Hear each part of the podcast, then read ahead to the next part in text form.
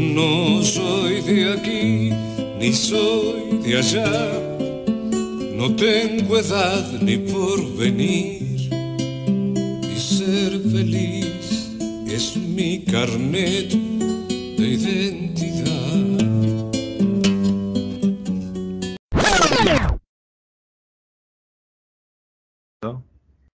Sí, perfecto. Queda la- Bueno, eh, Hernán, bienvenido. Esto es un experimento, como, como, como te dije, y vamos a ver qué sale. Así que bueno, primero, para, lo- para los que no te conocen, ¿no? No- nombre y colegio, como las personas de riesgo con- conocerán, pero era básicamente, bueno, quién sos, dónde estás eh, laburando, qué estás haciendo. Bueno, en, en Argentina sería Hernán Bolocci. En España soy Hernán Bolocci Méndez, porque aquí se usa mucho el segundo apellido y es el que me da la, la- la ciudadanía española, el Méndez, así que aquí lo uso con mucho orgullo, el apellido de mi abuelo materno. Estoy en Madrid. Hace cuatro meses que aterrizamos en Madrid, trabajando para una corporación multinacional, Hewlett Packard Enterprise, la misma empresa en la que trabajé los últimos nueve años, casi diez, en Argentina, por medio de la cual conseguí, de alguna manera, por decirlo así, un- una transferencia internacional, una experiencia muy, muy interesante. Y vos que estás casado, tenés hijos, si bien nos conocemos, hay gente que no te conoce, así que estás casado, tenés Sí, hijos. casado, 47 años, felizmente casado, hace 20 años se cumplieron el 27 de octubre. Tengo tres niños, tenemos tres niños, Raquel, mi mujer, próximamente diseñadora de interiores, mi hijo mayor Giovanni, 16 años, Giuliana, 13, y Gianco, el pequeño, 8, cumplió hace poquito. Así que estamos los cinco, y con nuestra perrita que también vino, Sara. vino La perrita aquí. fue de Buenos Aires para allá. Sí, trajimos a la perra, decidimos no traer a la gata, que se quedó con una vecina, porque el gato encerrado es medio complicado en un avión, me pareció que era demasiado, demasiado. Mira. Y bueno, hicimos un trámite, el otro no. Eh, hubo alguien ahí que se sacó encima el gatito, dijo, no, lo sacamos el bicho, no me lo banco. y No, no, sinceramente eh, queríamos traerla, pero era cinco personas con el perro, el gato, 15 Era- valijas, era demasiada movida. Era o sea, sí, algo, algo tuvimos que dejar. Pero bueno, quizás en algún viaje vuelve con nosotros, ¿eh? no lo sé. Bien, no lo sé. así que bueno, ya me contaste, estás en, en- en España hace cuatro meses, con toda la familia, con la perrita también eh, Sí. mudado. Así que bueno, este es un poco el, el- y, trabajando en, en- en HP, venías laburando en HP acá en Argentina, o sea que una buena empresa, una buena posición, este, y sin embargo estás en, en España. Así que antes de llegar al, al clic, que un poco de esto se trata de cómo se fue forjando ese clic de migratorio, este, vamos a conocerte un, un- un poco más. Entonces, eh, ¿vos dónde empezaste? O sea, ¿dónde naciste? ¿En qué, en qué lugar? Bueno, yo soy oriundo del primer cordón del conurbano bonaerense, Gregorio de la Ferrer. Hoy una ciudad, en el momento en el que yo nazco en el año 74, probablemente un pueblo, algo bastante más pequeño. Eh, hoy es una ciudad importante, ¿no? Es una gran cantidad de gente. Dentro del partido de La Matanza eh, es una de las ciudades, si no es la ciudad más importante en población. Eh, así que toda mi infancia y mi adolescencia la, la viví en, en La Ferrer, Gregorio La Ferrer. Y ahí eh, vos tenés un hermano. Dos, tengo dos Dos, hermanos. Gabriel, que me sigue, y Walter, el menor. Eh, tres años le llevo a Gabriel y cuatro a Walter. Es, es verdad. Y ahí, digamos, en esa, tu familia, vos con tus hermanos, eh, ¿qué era? ¿Clase media? Era, ¿Alcanzaba para lo justo? ¿Cómo era el, el contexto? Bueno, a ver, nosotros, yo podría decir clase media, se acostumbra a decir clase media trabajadora, pero yo quisiera decir clase media comerciante. Mi familia ha tenido comercio toda su vida.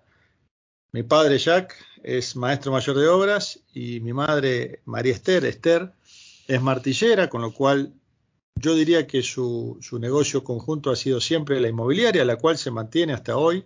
tiene 48 años de, antigüedad y de alguna manera la conduce mi hermano Gabriel, que también es martillero. Y siempre han tenido comercio. La inmobiliaria como eje principal, pero mi padre ha sido muy busca, como se dice a veces en, Buenos Aires, y ha tenido otros tipos de negocios, generalmente del rubro gastronómico, heladerías, eh, galletiterías, golosinas, ese tipo de comercio, ¿no? Muy interesante y muy diverso.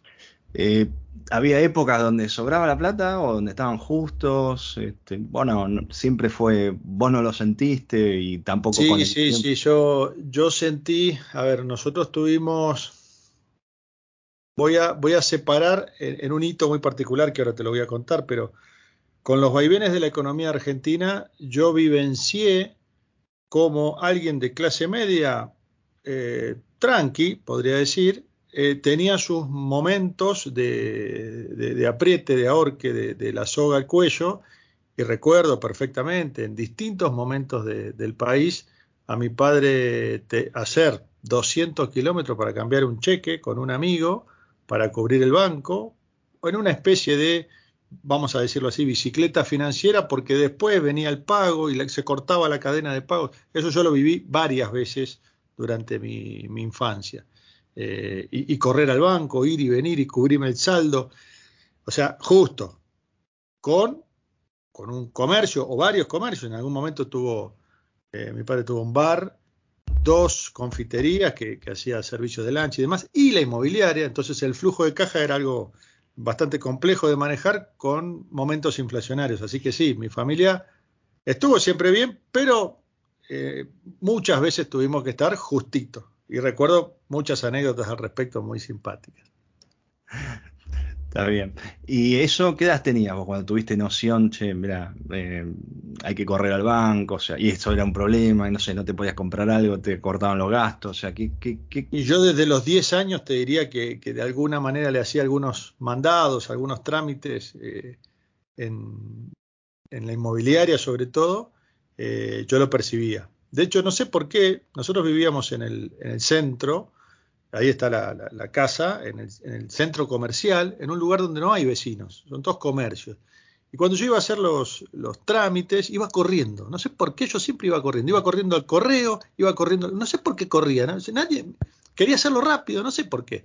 Eh, y sí, percibía que cuando tenía que ir muy seguido al banco, a los dos bancos que había en ese momento, el Banco Provincia y el Banco Nueva Era, eh, sabía que estábamos complicados. Algo, algo pasaba. Mira, entonces, tus dos viejos laburantes, ¿no? Este, tu mamá artillera, tu viejo busca y también con la, con la inmobiliaria. Esto, o sea que mamaste ahí un poco la, cultura, la famosa cultura del trabajo. Sí, definitivamente, no solamente por, por mis padres, sino también por mis abuelos, ¿no? Toda, dos familias eh, de distintos orígenes, diversos, pero europeos en general, gallegos por un lado, mi madre nació en Galicia y, sus dos padres también, y por el lado de mi padre, Europa del Este, te diría eh, Polonia, Ucrania, y mi abuelo paterno en Moldavia, un país muy chiquitito eh, que fue Rumania en un momento. Eh, una mezcla muy interesante, porque de un lado, católicos como todos los, españoles y en Galicia más que en otros lugares, y por otro lado, judíos. Mi viejo es Y esa mezcla eh, es súper interesante, ¿no? Y, tiene, y tiene mucho para contar también ahí. En algún momento, bueno, hiciste eh, primaria, lo que se conoce acá, primaria, secundaria. Eh, ¿Vos qué eras de los, de los estudiosos, de los, de los que no estudiaban, de los que los problemáticos en el secundario? ¿Dónde estabas vos? Bueno, yo siempre estuve entre los primeros para todo, para estudiar y para hacer lío. Siempre.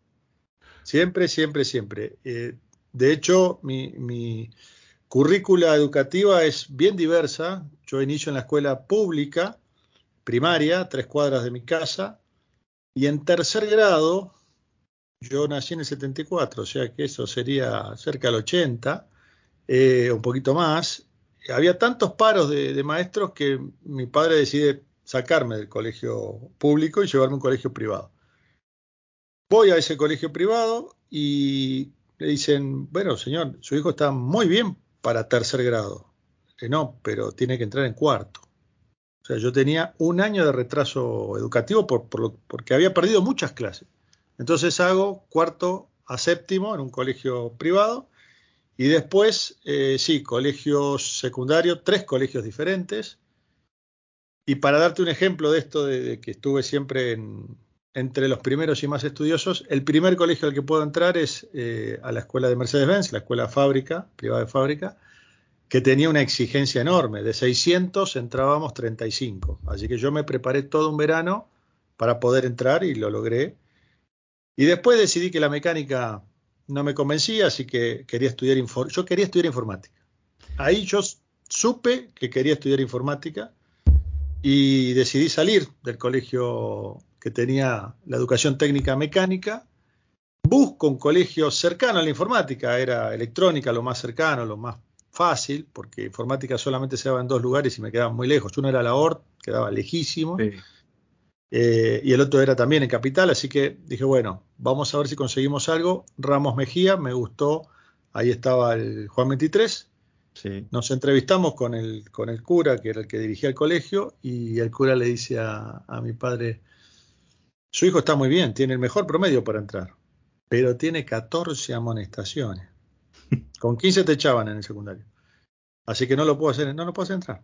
Que se purgue un año en otro colegio y después viene. Así que yo estuve cuarto año en el Instituto Cardenal Estepinac, eh, que queda en Hurlingham, en Hurlingham, lejísimos de la Ferrer. Yo tenía que tomar el 236 a Morón, después viajar a Hurlingham.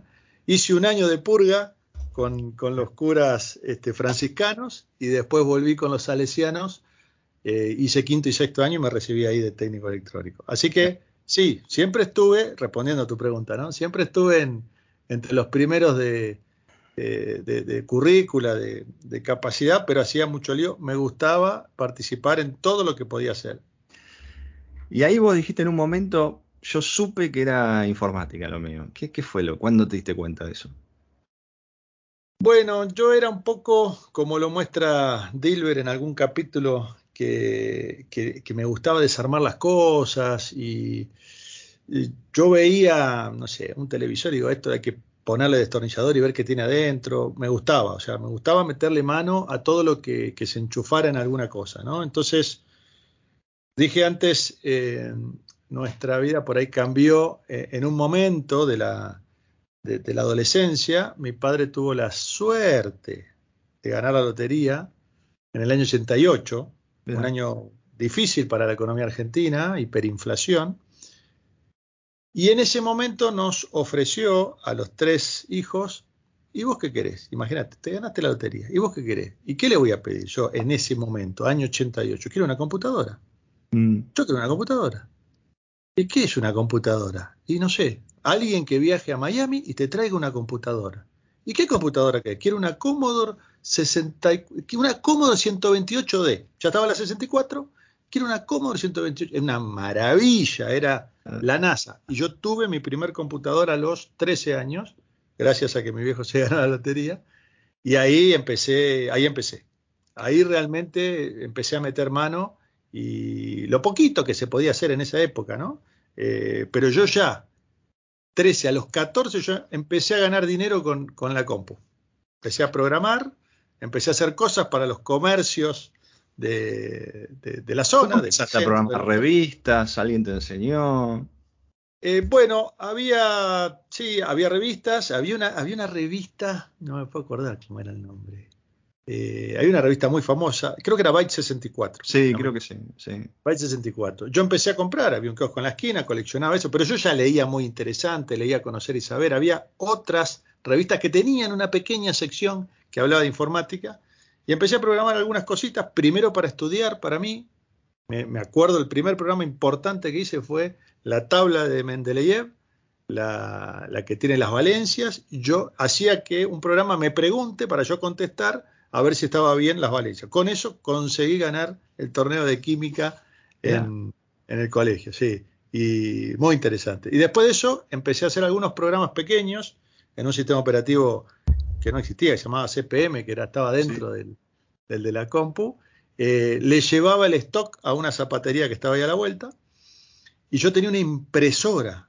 No solamente tenía una computadora con disquetera, sino tenía una impresora. Le imprimía el stock y iba y le daba un servicio que era, le arqueaba, le hacía un conteo de los zapatos para ver si no le estaban robando zapatos. Por supuesto que le estaban robando zapatos a todos los empleados y entonces el, dueño me amaba. Trauco se llamaba la zapatería. Me amaba porque yo iba y, no, viene el chico de la computadora y me va a decir a ver si me faltan zapatos. ¿Y ahí, a esos clientes cómo llegaste? ¿De tu viejo? ¿Vos los encaraste? Bueno, eran todos amigos de mi, viejo. Eh, eh, estuvo siempre en, la relación con todos los comercios, porque tuvo muchos comercios, y la inmobiliaria es un lugar donde, donde todo el mundo tiene alguna relación, sobre todo si está geográficamente bien ubicado. Y sí, a través de mi viejo llegué a esa zapatería, después llegué a otro amigo que tenía una óptica, muchas ópticas, y hacía el mismo trabajo, tenía el mismo programa, nada más que en vez de zapatos ponía otros elementos y lo ayudaba a controlar el stock, sí, a través de mi viejo. Todo eso antes de los 18. 14, 15, ¿no? Muchísimo, muchísimo antes de los 18. Solo, antes de seguir, solo de curioso, ¿tus hermanos qué pidieron cuando se ganó la lotería y tu viejo les dijo qué quieren? Vos la computadora, tus hermanos. Mi hermano pidió una bici de carrera. Mira. Eh, mi hermano Gaby, que le duró muy poco, lamento decir en la Ferrer, se la robaron. Y mi hermano Walter pidió un órgano. Mira. Que creo que nunca aprendió a, tocar demasiado, pero aún hoy existe porque yo lo tuve guardado y se lo devolví hace poquito antes de viajar a España. Y el órgano está impecable. Un organito Casio, un Casio Tone eh, hermoso. Eh, sí, eso cada uno pidió algo. Bien. Entonces, vos estabas estudiando, te iba bien, eh, estabas programando, te iba, te iba bien, estabas ganando tu guita. Poquito, ¿no? Lo que, lo que ganaba era para tus gastos. Adolescente, ¿no? Pero había en, en, Argentina, si querés, país como, bueno, voy, esto viene bien, voy, laburo de esto, gano mis mangos, voy creciendo. O sea, vos a esa edad, a los 14, 15, eh, vos veías eso, como que este era el camino, o sea, laburar, este, me va a ir bien, eh, todo el país va más o menos con sus vaivenes, pero, pero salimos para adelante. ¿Vos tenías esa visión o tenías otra visión ahí de, Argentina a, los 15 años? Bueno, Argentina tiene un, pequeño colapso en la salida del gobierno de Alfonsín para la entrada del gobierno del turco. Eh, yo de alguna manera lo sufrí, habíamos ganado la lotería, pero había que resguardar ese dinero. Mi padre hizo buena, tomó buenas decisiones, no se quedó con demasiados, no me acuerdo si eran pesos, australes, en eso, no se quedó con demasiados australes, con lo cual lo pudo resguardar. Cuando empieza em, el siguiente gobierno, eh, yo trabajaba con a partir de los 16 empecé a trabajar en la inmobiliaria, empecé a ayudar un poco en la inmobiliaria. Lo, anterior fue como para mí, ¿no? y lo seguía haciendo, era como eh, como tener algún ingreso propio, pero después empiezo a trabajar en la inmobiliaria y tengo un ingreso justo porque mi padre a los 18 me, vamos a decir, me regala un auto, algo que se usa bastante, pero en realidad me regaló un plan de cuotas para pagar un gol cero kilómetro, entonces yo trabajaba eh, para pagar el auto. O sea, lo que ganaba era justo la cuota del auto. Me acuerdo que eran 400 australes, una cosa así, y era lo que valía la cuota. Eh, pero bueno, empecé a tener movilidad, ¿no? Entonces, de los 16 a los 18 trabajo con, con mi padre y un poquito más también, eh, y ya termino el colegio a los 18, ¿no? El colegio secundario, escuela técnica, lleva un año más que, que el resto, ¿no? Que el bachiller, que el comercial. Entonces yo termino a los 18. Y ahí mi, visión era, bueno, eh, no tengo que hacer la colimba, tengo que ver la forma de no hacer la colimba, nosotros somos de la época de la colimba, a mí me sortean, como a todos, 74, me saco 720 y voy a revisación y me dan el eh, apto, por supuesto, y me ponen el no incorporado por excedente de clase. Fue una de las últimas camadas que se sortearon y que ya se incorporaba muy poca gente. Eh, entonces, con eso, con esa alegría. Muy al filo, 720, te digo, estuviste ahí. No, era dentro. 720 era aeronáutico. Iba, entraba seguro. Eh, pero no entré porque ya estaban incorporando poco. Lo del soldado Carrasco, para los que están en Argentina y recuerdan, eh, creo que sucedió a posteriori, no sé si el año siguiente o el otro, porque mis hermanos no, Sí, entraron. No, yo fui la última, 75, y, y fui la última. Y ahí después me aparece Carrasco. Exacto. Mi hermano es 76 y el otro 77 y ya no se sorteó. Ujú. Bueno, con eso lo que quiero decir es que mi objetivo era la universidad. O sea, yo eh, durante ese interín estudio programación, estudio en el Instituto Mariano Moreno, me tomaba el colectivo para ir a, a Flores, estudio COBOL primero, Mirá. primero estudio operación de PC, porque ya Sí. era la época de la XT, ya salía la, la Commodore y venía la XT, ¿Vos tenías Y- XT o no? Estabas todavía con la Commodore. tenía la Commodore, no tuve XT, la primera que compré ya fue una AT, que era la que seguía, La que seguía. eh, porque hice un pequeño salto ahí. Eh, entonces estudié operación, después estudié eh, programación, eso me llevó casi dos años, y después entro a la universidad. Entonces mi objetivo era entrar a la universidad, seguía colaborando con, con mi familia en inmobiliaria, pero el foco, y estaba acordado que así sea, era la universidad. O sea, yo trabajaba por ahí a la mañana y, y a la tarde eh, me dedicaba más a estudiar y después cursábamos a la noche. O sea, yo toda la universidad la hice a la noche, ¿no? Vos entraste Universidad de La Matanza. Universidad Nacional de La Matanza. Sí, ¿Y sí. ahí la elegiste por cercanía o, o- o eras consciente? No, no. Era muy nueva la universidad en ese momento. De ninguna manera. Yo me compré un libro, Sí. gordo así, así hago el gesto, ¿no? Bueno, no se va a ver, pero Sí. este, un libro interesante que tenía el detalle de las carreras, su contenido, las materias. Es verdad, existía eso, tenés razón. Yo lo compré Lo- también. te- Tenés lo razón. tenía. Lo compré, me lo leí y ¿No dije. era la guía del estudiante o algo así? No me acuerdo. eh, tenía un nombre así. Sí. Eh, digo, ¿qué puede ser interesante acá? Eh, era ingeniería, pero informática tenía como muchas ramas, una que venía de la matemática y otra que venía más de la ingeniería. Entonces la de la matemática era más de ciencias exactas, más de la UBA Sí. exactas, eh, y era más como computador científico. sí, esa no, me convencía tanto. A mí me gustaba más la otra que venía por el análisis de sistemas y que terminaba en la ingeniería. Lo que me gustó y me decidió en ese momento por la matanza y no por la UTN, que era por ahí la, la competencia más directa, y iba a ser universidad pública porque eh, no me parecía justo que yo, que era el primero que ingresaba a la universidad, eh, haga una universidad privada y no sabía si se iba a poder pagar el resto. No, ni lo pensamos, ¿no? no hubo discusión de una universidad privada. Se definió pública. Era UTN o La Matanza. ¿Y por qué La Matanza? La Matanza tenía dos títulos intermedios. Sí. Entonces yo dije, esto puede ser útil si uno dice, llego hasta acá, hago dos años, era técnico superior o programador. Programador creo que era. Sí. Ese fue el primer título. Yo tengo los tres títulos eh, universitarios. El segundo era el de analista y el tercero de ingeniero. Entonces, por eso fue la matanza.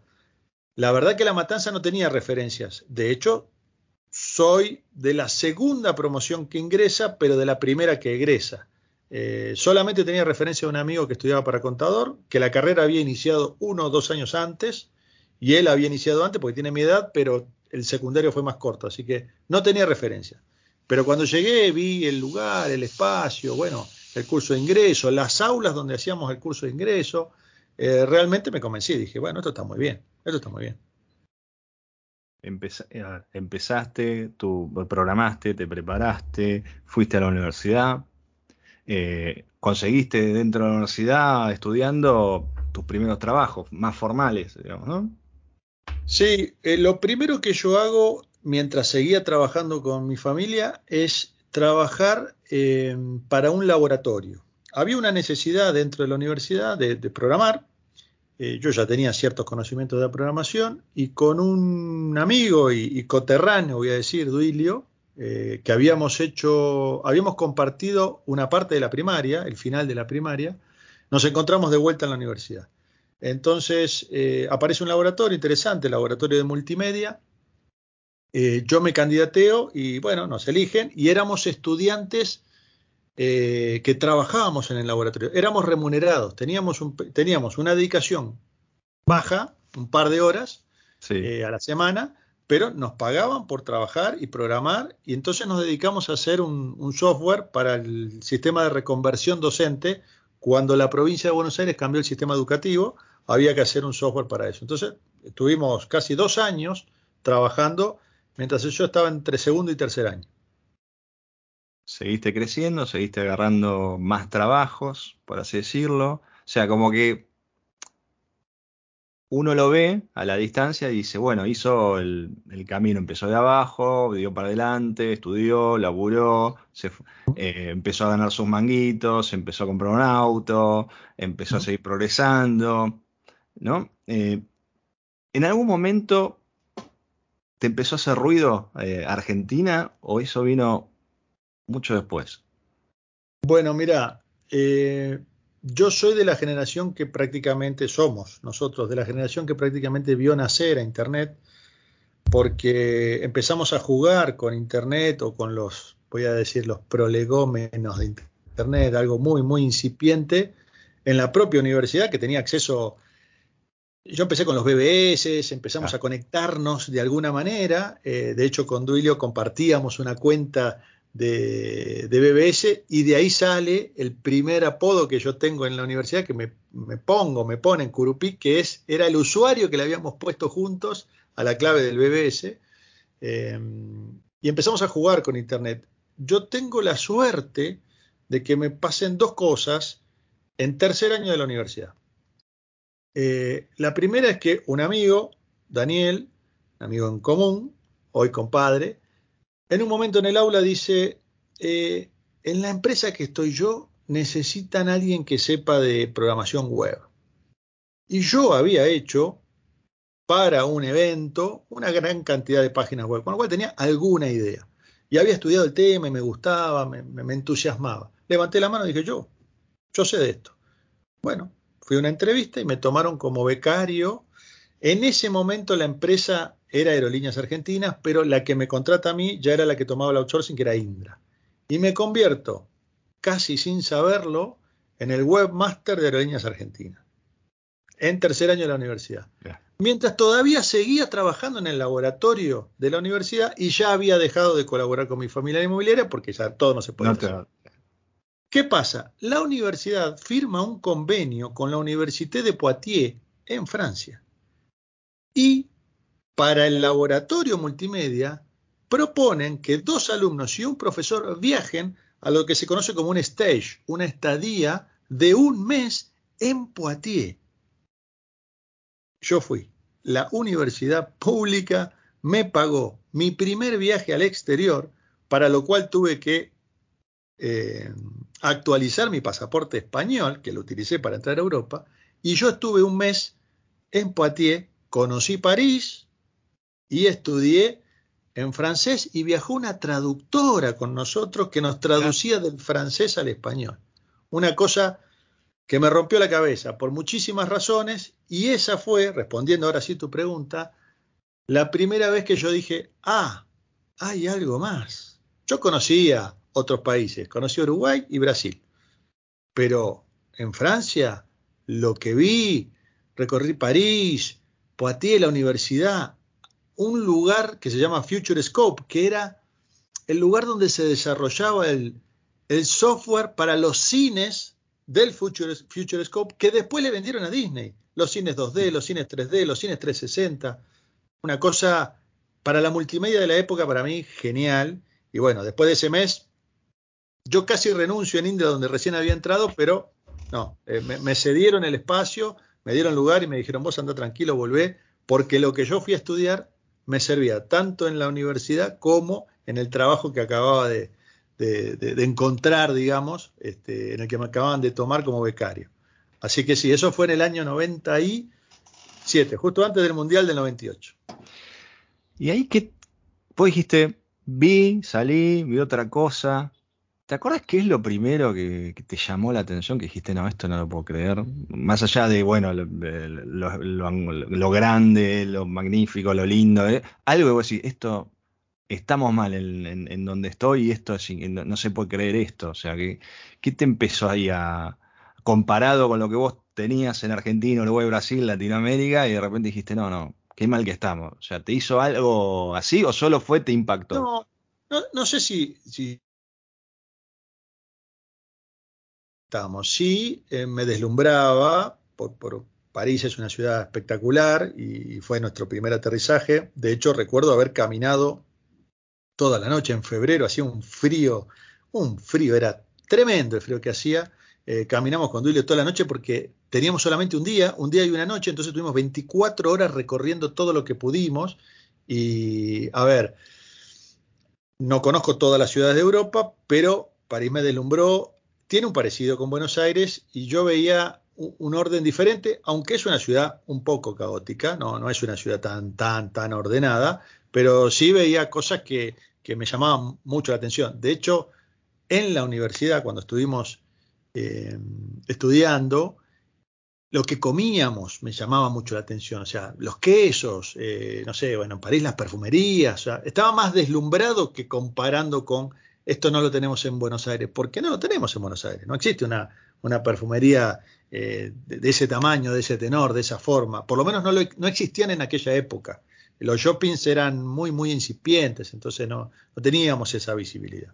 Pero no, no tenía un sentido de comparación. eso que te llamó la atención, que decís, bueno, todavía no genera un clic, tengo que migrar. Si no, fue como deslumbrante, eh, wow, eh, hay otra cosa, pero no, por lo que contás, como que todavía no, no termina de generar eh, un proceso migratorio en vos, ¿no? O sea, como... No, no, no, simplemente era eh, una curiosidad y también yo lo sentía como una cucarda que yo me podía poner, mira, yo estuve en Francia, a mí la universidad me mandó a Francia, eso era para mí era un orgullo impresionante, sí, pero, pero no. Seguiste evolucionando por, distintas empresas dentro de, Argentina, te pusiste de novio eh, y en algún momento viajaste a Brasil, ¿puede ser? Sí, bueno, me pasa que mm, yo estoy en Indra casi tres años y bueno, los que estamos en algunas posiciones en, tecnología conocemos una palabra que, nos hace sonreír un poco, que es el, hunting, ¿no? Cuando te hantean, cuando viene alguien de otra empresa y te viene a buscar. Eso me pasó muchas veces en mi vida, pero la primera vez que me pasó fue estando en Indra, ya después de ser becario, yo ya había pasado cuatro posiciones, de hecho con Daniel habíamos trabajado juntos en, ese lugar de webmaster y pasamos a preventas, pasamos a, diseño, pasamos a arquitectura y pasamos a ventas. Y ya éramos dos vendedores junior. Y a mí me janté una empresa alemana, Siemens, eh, que quería una persona específica para un mercado muy especial y yo tenía ese conocimiento. Entonces, bueno, me hacen una oferta.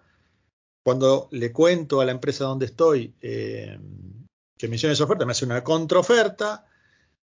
Entonces vuelvo a decirle, miren, me hicieron una contraoferta, me quedo. Entonces me hicieron una mejor oferta que fue algo que a mí me gustaba, porque siempre tuve una, vamos a decir, una sed de conocimiento que parte por ahí de mi personalidad. Me dijeron, te pagamos el máster, te pagamos el MBA. Yo, me faltaba poco para recibirme, eh, me recibo a fin del 99, 28 de diciembre del 99. Y claro, en ese momento me hacen la oferta. Me dicen, te pagamos el MBA, que salía un buen dinero, salía 10 mil dólares. Y entonces dije, ok, a esto no hay con qué decirle que no. Me jantean. Me jantean, estoy en el mercado financiero trabajando como vendedor prácticamente dos años. Y en Argentina pasan cosas. 99, 2001. Pasaron dos cosas que yo viví en el edificio de Balcarce y Chile, que es donde estaban las oficinas de, Siemens Citroën. Eh, una fueron las torres. Sí. Eh, todos estábamos en algún lugar y recordamos bien dónde estábamos en ese momento. Bueno, yo estaba en una reunión y nos empiezan a contar y prenden la sala, eh, el auditorio y ponen en pantalla gigante el auditorio una torre incendiada y vemos que viene el otro avión y le pega. Lo vimos en vivo eso. Y al poquísimo tiempo eh, pasa la crisis fuerte de Argentina y yo estaba en ese lugar, me tuvieron que desalojar y me tuve que dejar el, coche, el auto en, en, donde estaba estacionado y caminar como 20 cuadras para salir del microcentro, aquel creo que fue diciembre, sí. Eh, el otro fue en septiembre. em, que tuvimos que escaparnos del centro. Entonces, esas dos cosas que, que sucedieron, yo las viví en el mismo lugar, realmente fueron una marca importante. Una fue global, pero la otra fue propia, ¿no? O sea, más, más cercana. La compañía, a continuación de eso, casi que a principios ya del 2002, ofrece a muchas personas eh, ir a trabajar afuera. A mí particularmente viene un director que no era jefe mío, que estaba en otra, en otra área, yo estaba en el mercado financiero y me dice, te queremos en Brasil para el mercado de salud. Tenés 48 horas para contestarme. Pero me vinieron a buscar, o sea, internamente me dijeron, te queremos a vos. Otros habían ido a Alemania, había como una especie de éxito, de éxodo para que algunos este, recursos de la compañía no se vayan, porque, bueno, estaba complicado el país. Y las empresas de informática también lo sufrían. Quizás menos que otras, pero lo sufrían. Lo charlé con mi mujer que nos habíamos casado en ese momento, estaba recién casado yo, y dijimos, sí, vamos a probar, vamos a probar Brasil. El destino era San Pablo. San Pablo, para quien no conoce, se muestra muy hostil. Eh, para quien no sabe, dice San Pablo. recuerdo perfectamente que mi mujer dice, no, en San Pablo te matan. Entonces yo le digo a mi jefe, o el que iba a ser mi jefe, digo, mira, me siento el soldado Ryan. O me mandás refuerzos o me mandás rescate. Yo te digo que sí, pero no me falles. Y así fue. Nos fuimos a Brasil. Eh, una experiencia que hoy puedo decir fantástica. ¿Vos te fuiste pensando que te ibas a quedar muchos años o fuiste, voy a hacer la experiencia y vuelvo? ¿Cómo, fue? Bueno, el, el, plan original es un, lo que se conoce como una delegación de corto plazo, ¿no? Un short term, short term delegation, dos años. Yo tenía un contrato por dos años para ir y volver. Eh, ese contrato se podía estirar y ese contrato se podía prorrogar. Mi idea original era probar, porque yo tenía que aprender portugués, lo cual aprendí, diría, muy bien, y eh, aprender el mercado de salud, que no, no tenía idea. Y es otra cosa. Yo sabía financiero, pero no sabía de salud. Así que bueno, aprendí eso, me fue bien, conseguí vender. Y en un momento, eh, ya dos años después, o tres casi, sí, tres, principio del 2005, yo tenía que o volver o seguir. Entonces, el número uno de la compañía en ese momento, de, de lo que sería Sudamérica, sabía que yo quería ascender a una posición gerencial y eso dentro del ecosistema brasilero era un poquito complejo. De hecho, debo decir que yo fui el primer argentino en Brasil de la empresa. Conseguí pasar la ola hablando mucho de fútbol eh, y, apostando mucho y perdiendo muchas cervezas eh, por el fútbol, pero no es que sea hostil, eh, es difícil, porque uno se tiene que, se tiene que aclimatar, o sea, eh, es otro idioma, es otra cultura. Yo traté de hacer todo lo posible para ser uno más, pero le dediqué muchísimo esfuerzo a eso, muchísimo. ¿Y, tu señora, digamos, porque vos estabas trabajando, ¿cómo, cómo vivió ese tiempo? Dos años ahí. Al principio fue, fue duro, ¿eh? Al principio ella también tenía que aprender el idioma, teníamos una profesora, o sea, yo me fui con dos semanas de clase de portugués. Eh, y después estuvimos un año estudiando hasta que los dos lo aprendimos muy bien, pero la profe venía dos, tres veces por semana a casa. Pero ella estaba muy sola en la casa, entonces ahí tuvimos la suerte de estar en un barrio, en un lugar donde había muchos expatriados y estábamos como en un gueto donde estaban los expatriados de toda Latinoamérica, eh, y nos movíamos entre, eh, en ese círculo, entre mexicanos, argentinos, chilenos, colombianos, que eran todos expatriados. Entonces, eh, estábamos en un lugar que yo no lo hubiese elegido así, pero nos sirvió para resolver este tema que vos decís, bueno, mi mujer, ¿cómo se, cómo se acomodó? Bueno, se acomodó con, con las mujeres que estaban en ese círculo, de hecho, como siempre dije que me, gusta, me gustaba estar primero eh, en el cole, también primero para la fiesta, armamos una asociación que se llamó AMOA, que continúa hasta hoy y, está en todo el mundo. Asociación de Maridos Oprimidos de Alfabil, en Alfabil es donde vivíamos. ah, en Alfabil tenían, mira. En Alfabil, sí, sí, un, hermoso lugar. Eh, hermoso lugar. Para que tengan una idea, los que no conocen, es como estar en Nordelta. Nada más que Alfabil se creó en el año 85, con lo cual tiene una evolución eh, ya muy grande.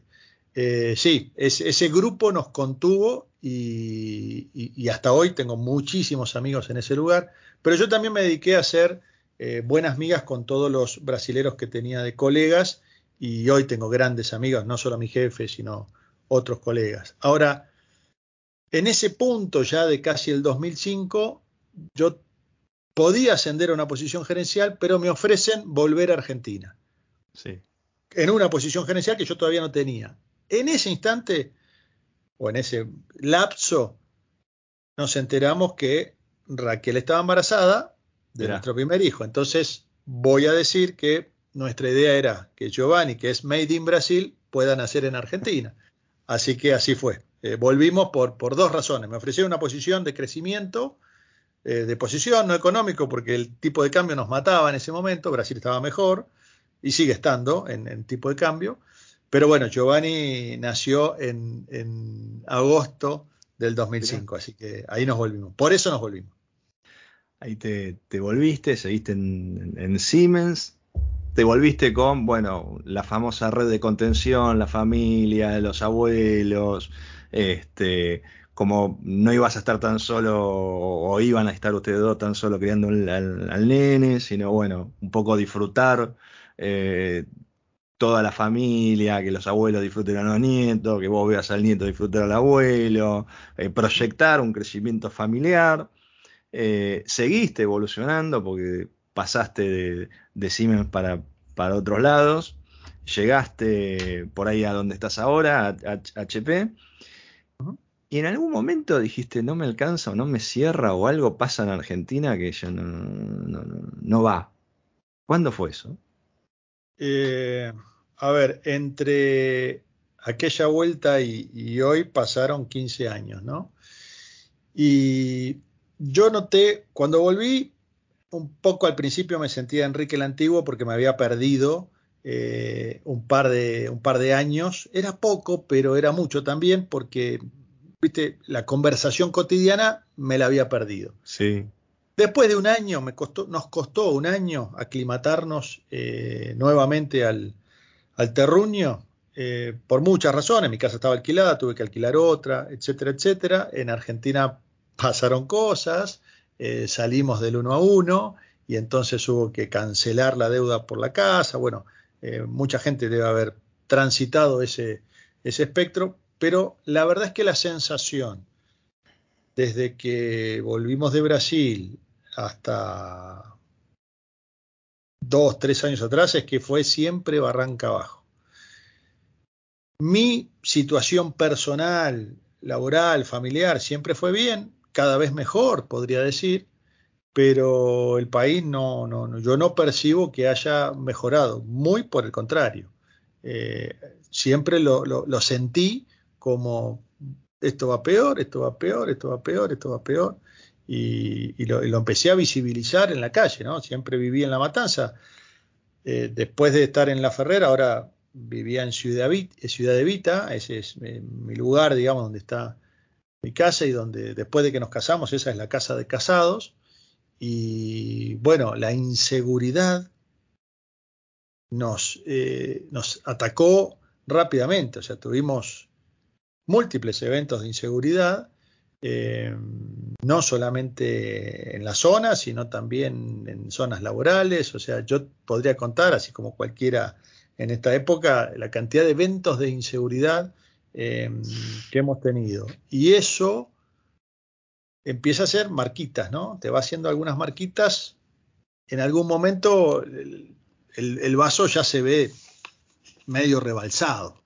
Eh, no medio lleno, medio vacío, medio rebalsado. Ya, eh, hay muchas gotas rebalsan ese vaso. Pero yo pongo ese título, ¿eh? la inseguridad. Ni siquiera estoy hablando de lo económico ni cuestiones de ese estilo, porque para mí no era mi, problema. ¿Quién fue el, primero de los dos en la pareja que, dijo, ¿qué estamos haciendo acá? ¿Por qué no nos vamos? Bueno, Raquel lo dijo todo el tiempo. Desde, que, volvió a Brasil, y claro, porque nosotros volvimos de Brasil 2005, 2008 nace Juliana, nuestra segunda hija. Con Juliana Bebé, 2008-2009, tenemos un evento de inseguridad con, un, con, una intrusión en mi casa, estaba mi mujer sola eh, y entra una persona. Desde ahí, o sea que estamos hablando de hace más de 10 años atrás, ella dijo, acá no puedo estar, ¿no? eso no significa Argentina no puede estar, no puede estar acá. Entonces ahí se empiezan a abrir un, abanico de posibilidades. Y bueno, ¿y a dónde vamos? ¿A dónde nos movemos? Mira, yo me dedico a esto. Para dedicarme a, a esto que tiene que ver con la tecnología, eh, en general son las grandes ciudades. Porque lo primero que uno intenta pensar es, ¿y si me voy al interior? Es más sí. tranquilo. Vos te movés 100 kilómetros. Nosotros tenemos amigos en Cañuelas, en Areco. Te mueves 100 kilómetros o más y estás tranquilo. Pero bueno, a veces los lugares del interior empiezan a encontrar otro tipo de complejidades. ¿Y los chicos dónde van a estudiar? Sí. ¿Y cómo estoy a nivel de salud? O sea, un lugar, por ejemplo, donde nosotros tenemos familia, donde Raquel tiene familia, es en Merlo, San Luis, que es un lugar muy lindo. Pero, sinceramente es un lugar que me, que me gusta y que uno podría vivir. Pero claro, el tema salud y el tema estudios, depende de lo que te quieras dedicar, te tenés que movilizar, te vas a tener que ir a Córdoba, tenés que irte a otro lugar. Sí. Eh, entonces ahí empieza un balanceo donde deberíamos estar cerca de una gran ciudad, pero no queremos lo, la, la, inseguridad que genera, voy a decir el conurbano bonaerense en principio, pero sería como el título, ¿no? Y entonces empezamos a mirar el mundo, sí, definitivamente empezamos a mirar el mundo. Eh, tuvimos la suerte de viajar, por un, por un, premio que yo gané y visitamos unos parientes en Canadá y en Estados Unidos. Visitamos toda la costa de, de California, Vancouver primero, donde están la los primos, oeste, los hermanos. Sí. Hermoso lugar, hermoso lugar, que yo diría, este es el lugar, por lo menos de Canadá, debe ser el menos frío, pero hace un frío. fuimos, fuimos en enero, hace un frío y llueve y aparte la cultura es tan diferente. Sin ser Finlandia, eh, se parece mucho porque es, es, es, otra cosa. O sea, realmente eh, acomodarse en una cultura tan diferente, no solo por el idioma, nos pareció difícil. O sea, una tarea difícil. Después recorrimos todo, de San Francisco hasta San Diego, en, en auto hermoso para conocerlo. Lindo sí, lindo viaje. Hermoso, hermoso, hermoso sobre todo porque me alquilé un Mustang convertible, que lo que yo quería. Eh, el sueño de mi vida era un Mustang convertible. Lindo. Aparte hay linda ciudad, San Diego es hermoso. Sí, San Diego. Bueno, todo, ¿no? Toda la costa. Y visitamos una prima hermana mía que no, prima, no es prima hermana, prima segunda, que no conocía en Los Ángeles. Y bueno, sí, qué sé yo, Palo Alto es hermoso, fantástico. Visitamos Stanford, me encantó. Eh, no es tan complejo como, como, Canadá, pero sigue siendo el idioma más difícil, eh, la cultura un poquito lejana. Pero no, no lo descarto, ¿eh? es un lugar que, que me pareció, eh, salvando muchísimo las distancias, sí. pero Ciudad Vita, lugar de chalets, sí. con bastante verde. Bueno, Palo Alto tiene eso, obviamente yo tengo la matanza en San Justo, ahí tenés Stanford, ¿no? Salvando la no, está claro, pero, se pero, pero, me sentía, me sentía bien, digamos, me pareció un lugar lindo. Eh, pero bueno, no, no nos pareció que, que a pesar que hay una comunidad latina importante, que mm, hasta, no sé, los avisos, muchos están en español, lo que te atienden, te atienden en español. Sí, sí, y cuanto más vas bajando, se pone más latino. Eh, mm. pero también yo percibí otras cosas, ¿no? O sea, eh, el norte-norte mucho más limpio, mucho más ordenado, a medida que me voy yendo hacia sí. el sur, más sucio, más desordenado. Entonces, si uno quiere cambiar, eh, hay que cambiar más cosas, ¿no?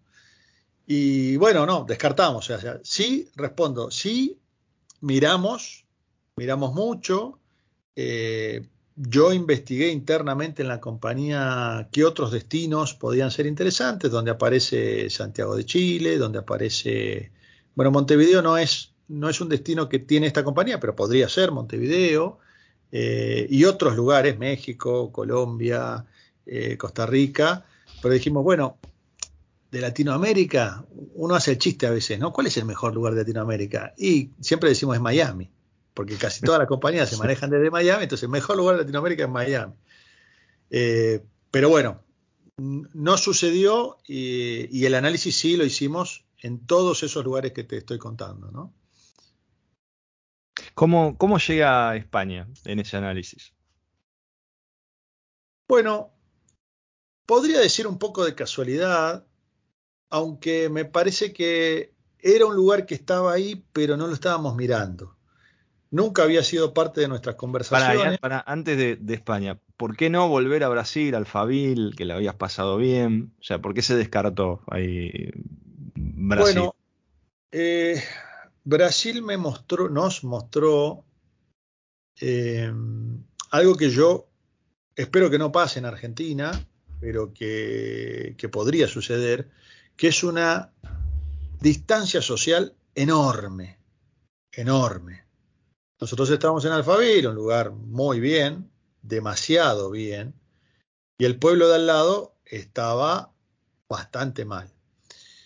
Eh, y te puedo dar un, solo ejemplo. Íbamos al supermercado que comparten, digamos, las dos comunidades, Santana de Parnaíba y Alfaville, el, Carrefour del lugar, nosotros comprábamos lo que queríamos. Mm. No comprábamos langosta porque no nos, no nos copa tanto comprar, pero si queríamos, compraba una langosta y me la llevaba viva. ¿sí? Y de pronto vi una familia de, cuatro integrantes que compraba lo que se parecía mucho a una caja pan, a la caja pan de Alfonsín, una caja que tenía arroz, aceite, fideo, feijóo, ¿no? Es el poroto, eh, unas leches, y nosotros salíamos con el carro que desbordaba y la familia de al lado con eso. Ese contraste con ese ejemplo lo viví todo el tiempo que estuve en Brasil. Eh, demasiado contraste. Sinceramente, la, distancia social, para lo que nos gusta un poco la economía, el índice de Gini, eh, está demasiado alto. Eh, no, no me convence. No me parece que sea una sociedad que, que, pueda evolucionar. Los autos blindados, zonas prohibidas en ciertos días y horarios. Yo tenía el mapa. Mira, no puedes estar en este lugar. La zona este, descartala, no vayas nunca. Nunca se te ocurra ir. Eh, si vas a este barrio, después de las 6 de la tarde no vayas. Viernes, sábado y domingo ni se te ocurra aparecer. Entonces, eh, la policía con muchísima violencia, la policía paulista, la policía militar, la he visto actuar con muchísima violencia, no solamente en la calle, sino también en un estadio de fútbol. Fui a ver Corinthians River. Y River ganó. Yo no podía abrir la boca, donde me se daban cuenta que no era brasilero. Eh, no, no me pareció un lugar eh, para vivir. Obviamente, los que viven ahí y ya conocen y, están inmersos en la cultura, está bien. Yo también soy de La Matanza y sé cómo moverme en La Ferrer, en Casanova, en Catán, en, todos lados. Pero si viene un extranjero, lo tenés que cuidar. Porque Ok, quedó clarísimo. Bueno, y ahí me dijiste que España llega medio de casualidad. Sí, porque empezamos a analizar otros destinos y un amigo dice, ¿sabes que estoy mirando España? Entonces yo me pregunto, ¿por qué no España? Si yo soy ciudadano español y mis hijos son ciudadanos españoles y el idioma es el mismo, con tres palabras que no hay que decir, eh, ¿por qué no España? Entonces eh, nos prende un bit, podría ser España. ¿Y por qué no empezás a mirar a ver qué hay en España? Me dice Raquel. A ver. Y hace, yo te diría, un año. Sí, un año. Un poquito más de un año. En octubre del otro año. Empiezo a mirar qué pasa, qué posiciones hay dentro de la misma empresa, porque es la forma más fácil de moverse dentro de la misma empresa en España. Y entonces iniciamos un camino que fue un camino de ida. Empezar a mirar, empezar a mirar y, encontrar que, Madrid, este, empezar a estudiar, eh, bueno, ¿qué, ciudad es importante para esta labor que yo tengo tan inmersa en la tecnología? Bueno, sí, Madrid, Barcelona. Barcelona me parece un poco más hostil. Barcelona es España porque España no deja que sea Barcelona sola. porque si no Cataluña sería otro país. Entonces ahí me parece que, es un poquito hostil, de hecho hay, cuestiones culturales en el medio. Eh, y Madrid empezó a tomar color, forma y, oportunidad. Y entonces encuentro, encuentro algunas oportunidades que las dejo pasar y encuentro una oportunidad que, me pareció potable. No era lo que yo hacía en Argentina, pero está bastante cerca. Y bueno, validé con un colega de Madrid, que, no sé si un amigo, pero un, gran colega, eh, casi un mentor, Antonio, Antonio Amor se llama. Le pedí una charla personal y le dije, tengo este plan. Hablé como una hora con él y me dijo, me parece que está muy bien, me parece muy buen plan. Yo seguiría adelante. Y así fue como me candidaté para una posición en Madrid. Y ahí, digamos, este, te candidateaste, eh, bueno, todo el proceso de selección, te eligieron, el momento de quedé y, organizar, digamos, ahí, al día de hoy, pasado cuatro meses desde, que viajaste y, te instalaste, digamos, ¿qué pasó en en la familia, porque nosotros no conocemos, vos vas con tu viejo a la cancha, tu viejo va, por ejemplo, con los nietos, muy familiar, no sé cómo es la familia de, tu señora, pero ahí hay muchos lazos familiares, ¿no? ¿Cómo, cómo se vivió eso en, la familia, ¿no? Y para vos también, no solo tus hijos, vos también, ¿no? Muy apegado a tu viejo, tus hermanos.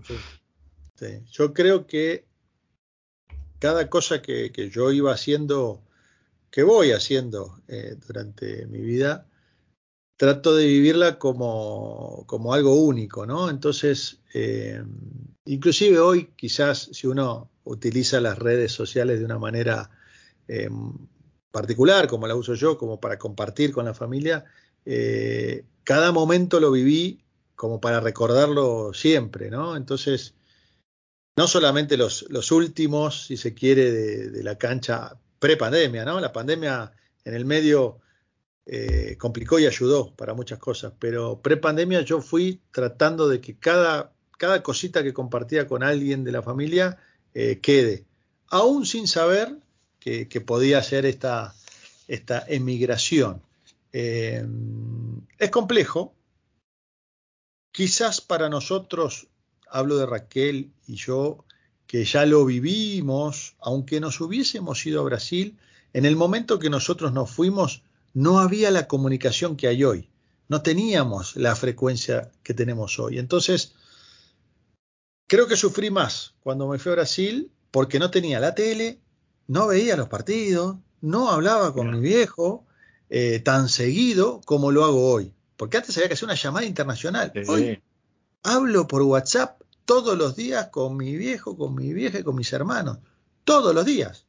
Muchas veces por día, como hablo con cualquier otro que tengo aquí al lado. Entonces la tecnología, una vez más, eh, ayuda. Por supuesto, la distancia no está y el abrazo es virtual y en vez de 3D estamos en 2D.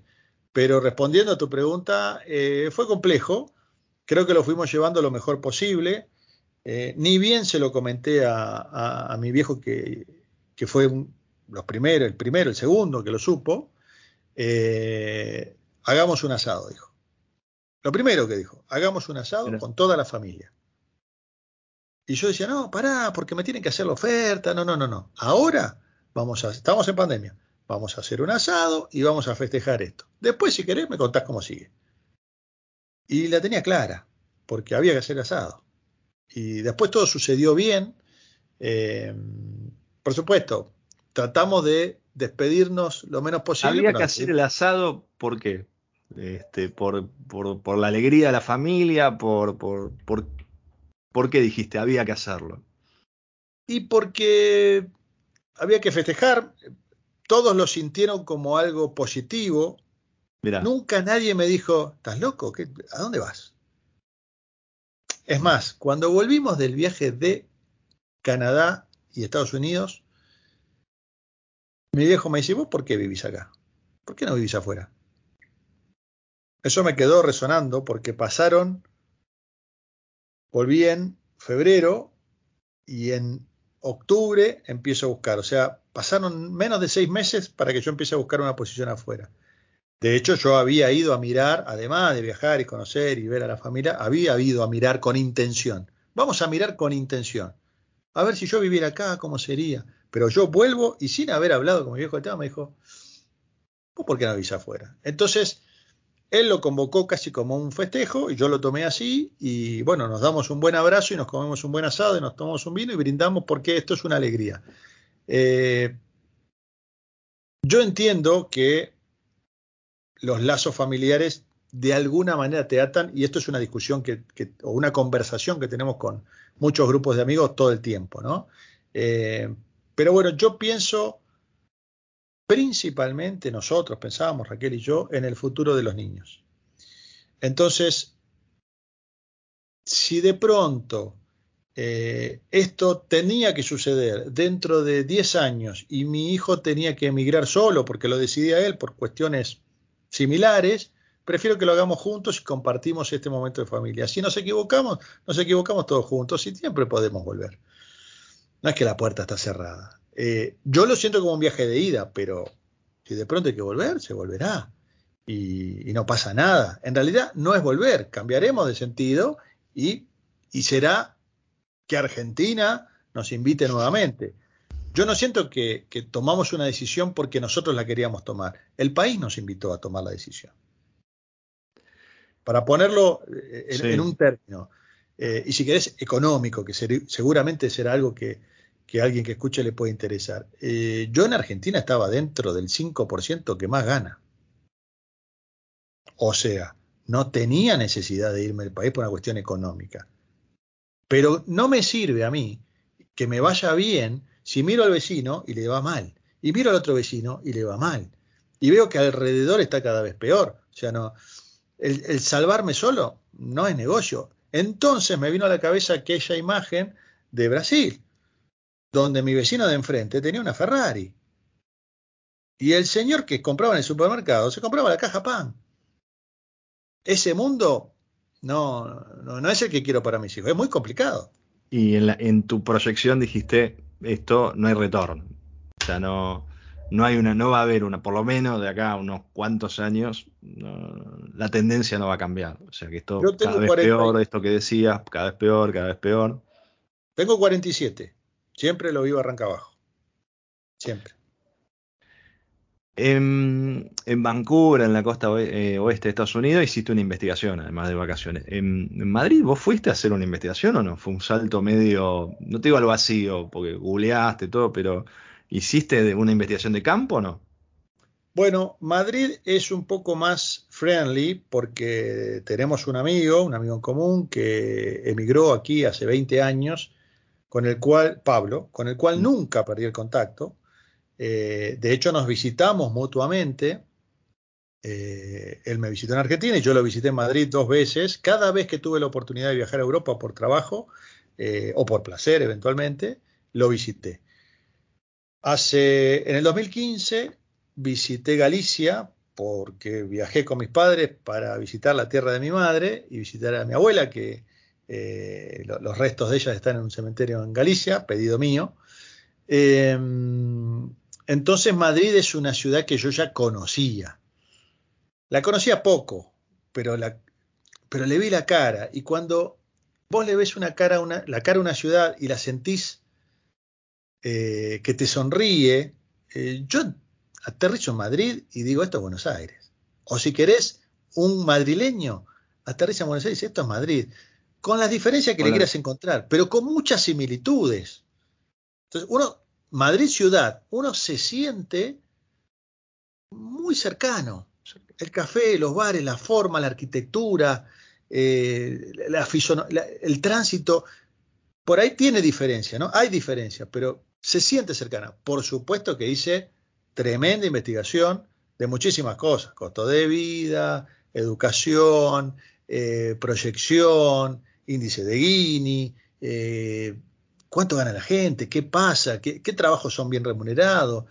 Pero bueno, tenemos la suerte de estar en un, en un lugar en la tecnología que es una burbuja. Nosotros nos dedicamos a algo que es una burbuja, que podríamos trabajar en cualquier lugar del mundo, hablando algunos idiomas, eh, sin ningún problema. Realmente, esto yo lo vengo hablando con alumnos eh, hace muchísimo tiempo y he visto, he visto emigrar una gran cantidad de alumnos que cursaron conmigo la materia que me toca en la FACU eh, y me lo cuentan, me lo cuentan.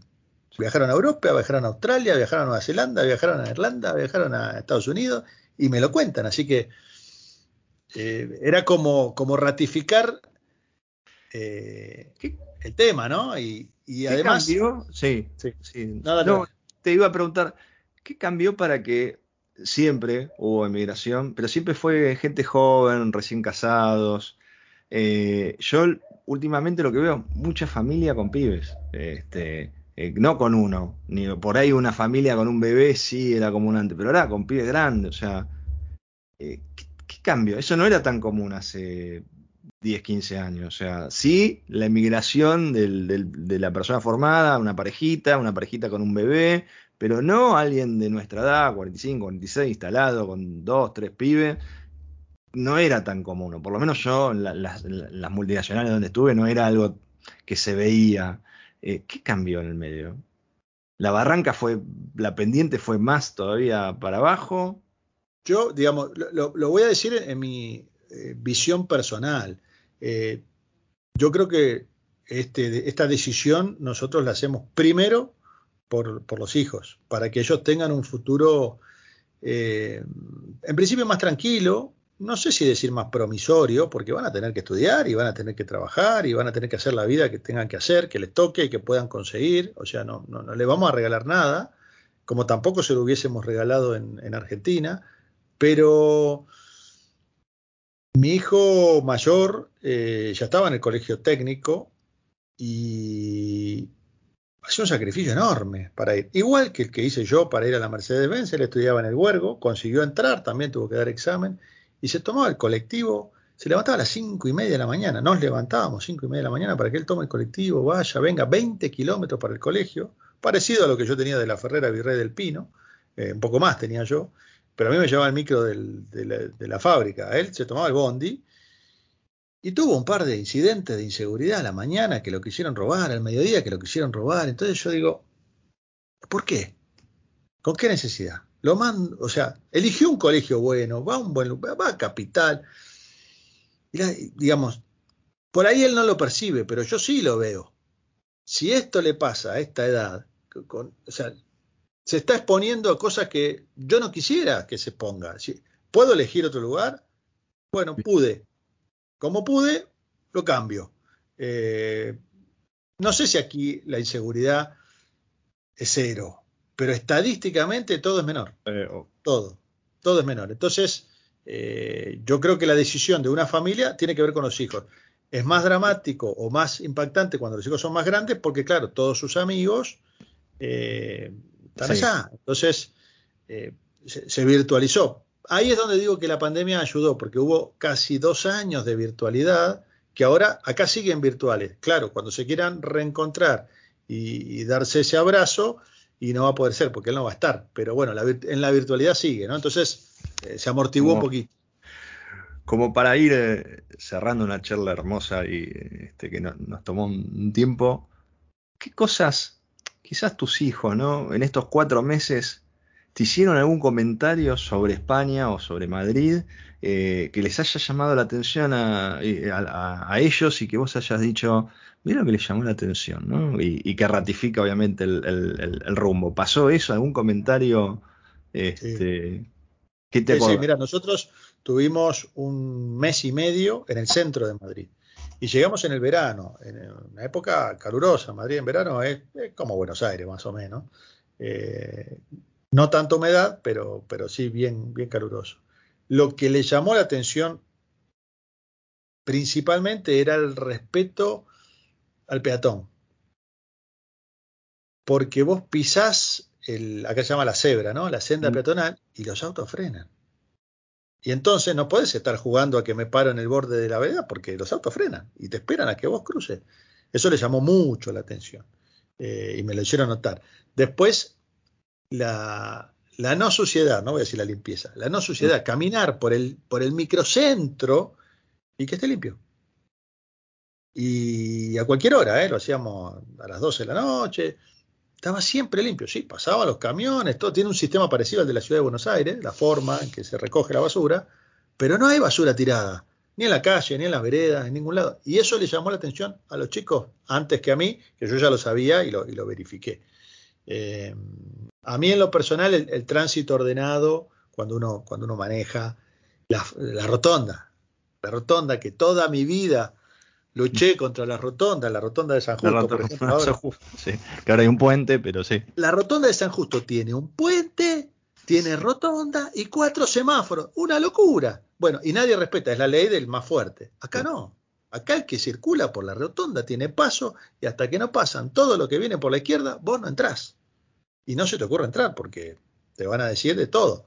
Eh, ese orden, esa escuela de civismo a la cual, con la cual estuve luchando en lo personal, en, el colegio. Yo iba, llevaba a los chicos al colegio, yo paraba una cuadra y media antes para no hacer nada raro en el tránsito y había doble fila, triple fila, se decían de todo. Acá no, señor. Acá cada uno para, llegamos toda a la misma hora, estaciona, dejan a los chicos, se van y no hay un bocinazo. Entonces, sí, hay diferencia. Eh, es perceptible. Por ahí para que no sean todas flores, ¿no? Cuando uno eh, llega a Madrid, en la época que yo llegué, el clima muy seco y se me secaba, se nos secaba la nariz, la garganta. Mucho. Y agua, agua, agua, mucho líquido. Creímos durante mucho tiempo que era porque el clima, el clima estaba seco, pero no es solo eso, es la polución. Entonces, algo que yo ya sabía, lo había estudiado, eh, así como Santiago de Chile tiene problemas de polución, por la forma geográfica en la que se encuentra la ciudad, Madrid está en un pozo, entonces estratégicamente nosotros dijimos, yo no voy a vivir en Madrid, y no se lo recomiendo a nadie, voy a vivir en las afueras, yo estoy a pie de sierra, en un pueblito, Torrelodones, kilómetro 27 de la autopista de La Coruña, pero estoy, ahora mirando por la ventana, sierra, bosque, lejos del smog. Madrid tiene su smog. Eso me llamó negativamente la atención. Después, nada, son cuestiones del idioma, hay dos o tres palabras que no puedes decir, y tener que cuidarte para esas dos o tres palabras, al principio, los primeros meses, te cuesta, metes la pata. Decís correrse y está mal, no hay que decirlo, eh, y algunas otras cositas, pero, pero nada, nada, nada realmente. ¿Con el yeísmo nuestro se ríen eh, o no? Bueno, ahí hay un. Eh, me parece que hay un mito Alguien alguna vez dijo el mito del sudaca y, los sudamericanos lo compramos y por lo menos yo en este tiempo que llevo y hablando con muchísima gente puedo decir todo lo contrario. El acento porteño les encanta, les llama la atención, les gusta. Nuestra forma de decir, si hablamos bien, eh, de hecho, uno lo ve en algunas series españolas donde hay algún argentino. Sí. Eh, eh, y, eso gusta. Bueno, eso al madrileño le gusta. El madrileño es cosmopolita, es abierto. Y madrileños, madrileños hay pocos. la mayoría son de otros lugares, del interior o de otros lugares del mundo, de Europa. Y Madrid es una ciudad diversa, voy a decir ecléctica, que, recibe a la gente. Y el porteño, el bonaerense, con este decir, gusta. Mira yo soy casado, tengo hijos, no voy a hacer un comentario fuera de lugar, pero si uno viene... Si no lo editamos. ¿eh? un poco, no, si uno viene un poco picaflor, si quiere levantar con este acento, levanta hay sin problema. Sí, sí, porque, uno lo ve. Y solo ya para cerrar, digamos, en, este año 2021 la tecnología está todo al alcance de la mano. Uno, alguien, antes puede decir, bueno, extraño el ayer o esto, hoy tenés todo, digamos, hay algo que extra, más allá del, los lazos familiares, el abrazo que no sea virtual. Digo, ¿hay algo que extrañes además de eso o no? Yo cuando, cuando llegué había tres cosas que quería ver si conseguía. Eh, yerba, dulce de leche y dulce de batata. Yerba hay de todos los colores. Dulce de leche hay alguno que se avivó y fabrica un dulce de leche que se hace acá que se llama Mar del Plata. Para que sepa que seguramente es un argentino. El dulce de batata es un poquito más escaso, se consigue en algunos lugares Eh, se consigue más membrillo, pero yo soy de batata, entonces me, cuesta un poquito. Eh, después por ahí podríamos decir, para los que nos gusta mucho el fútbol, eh, sí, claro, yo voy a extrañar ir a, la platea de Racing con mi viejo, con mis hermanos, con mi hijo, con mi sobrino, sí, lo voy a extrañar. Acá elegí otro club que tiene que ver con, algo de lo que... Teniendo el Real Madrid que gana todo, te elegís el Atlético de Madrid con el Cholo.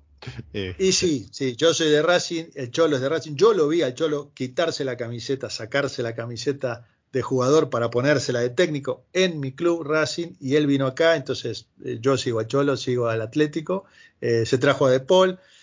Es un estilo de juego un poquito retranquero, debo decir, pero tiene una afición interesante, tiene un estadio nuevo, hermoso, y ya estoy por sacar el carnet de socio del, Bien de, la Leti. Sí, de hecho, soy bien contra de casi toda la oficina que son del Real. Eh, pero es como en Argentina, está River Boca y lo de Racing somos una raza sí, pero en Madrid que está el Real nada más, porque no, no hay de El Real, no, acá en Madrid es el 95% son del Real y 5 somos ni siquiera, de la Yo que laburé mucho en La Plata, ni siquiera estudiante de gimnasia, que hay no sé, un 70-30. Hay, claro, acá hay un Rayo Vallecano, hay otros clubes, pero los dos digamos, de los, de los grandes es, el Real acá eh, y, el Aleti. El Aleti con, una buena afición, tiene una buena cantidad de socios, pero no es el primer club, definitivamente. Bueno, Hernán, no sé cómo va, a salir todo esto, pues lo tengo que pasar. Este, pero bueno, te agradezco mucho, la verdad, tuvimos una hora veinte hablando eh, de la vida. Eh, y bueno, gracias por, por esto, por este tiempo que vale mucho, en serio. No, un placer, un placer, un gusto y creo que, esta idea que, has tenido va a andar muy bien. Eh, y bueno, ojalá la puedas repetir. Es más, yo te podría dar muchísimas personas para hacer una entrevista de este estilo en distintos lugares del mundo porque los conozco, los tengo a la mano. Seguro, entonces te, voy a contactar. Tenemos algunos, y aparte distintos estadios. Este, lo que quiero es vos recién llegado, otro que tiene más tiempo, otro que está pensando, otro que migró al interior, ni siquiera salió, entonces ver y, tratar de cómo se llega a eso, ¿no? Que quedó, que quedó muy claro. Así que bueno, Hernán, te mando un abrazo enorme, dale. Y gracias. Igualmente. Dale, abrazo.